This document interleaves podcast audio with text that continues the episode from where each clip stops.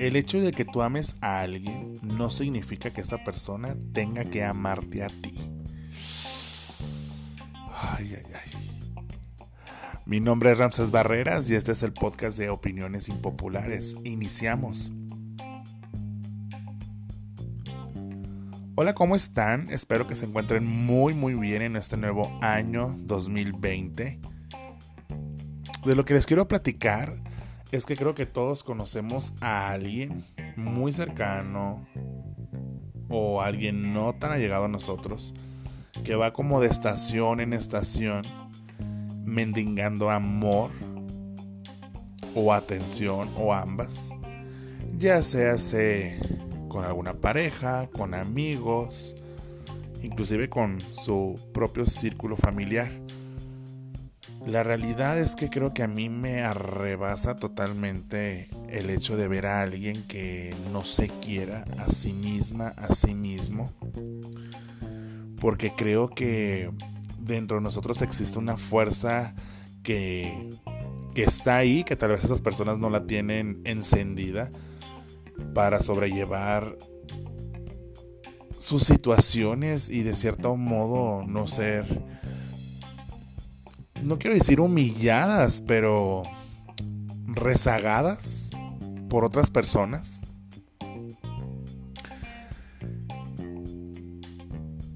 Yo hubo noches en las que tuve que abrazarme solito. Hubo días en los que tuve que aconsejarme en lugares vacíos, sin que nadie estuviera, ni familia, ni amigos, ni nada lo que yo quería y que pedía, pues era para mí. Entonces, pues quién mejor que yo que darme ese conocido coco wash y que no pasa nada si no alguien, si no está alguien ahí con nosotros cuando ocupamos de cierta plática, de cierto consejo, de cierta guía. Hubo lágrimas, claro que las hubo, pero son lágrimas que yo mismo me limpié y de esto aprendí que puede abandonarme absolutamente todo el mundo, pero mientras yo no me abandone, sé que puedo seguir luchando. Y esto es lo que menciono por las personas que llegan a terminar alguna relación, que estén peleados con algún amigo, que tengan diferencias en su familia y que de repente pues hay momentos en los que nos sentimos completamente solos. Nos dan ganas de rendirnos, en ocasiones se pierde la esperanza, pero pues no hay que permitirnos ni abandonarnos a nosotros mismos y no renunciar a ti jamás. Creo que eso es un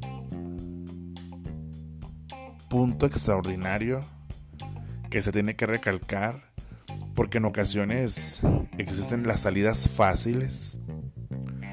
Pero si no tienes a esa persona que te abrace, que te apapache, pues tampoco te sientas mal. Ni modo. Hazlo tú, hazlo para ti. Hazlo porque ahí estás. Para luchar por ti. Las cosas van a pasar únicamente por ti y ocupas de, cierta, de cierto modo no, no permitirte que te decepcionen.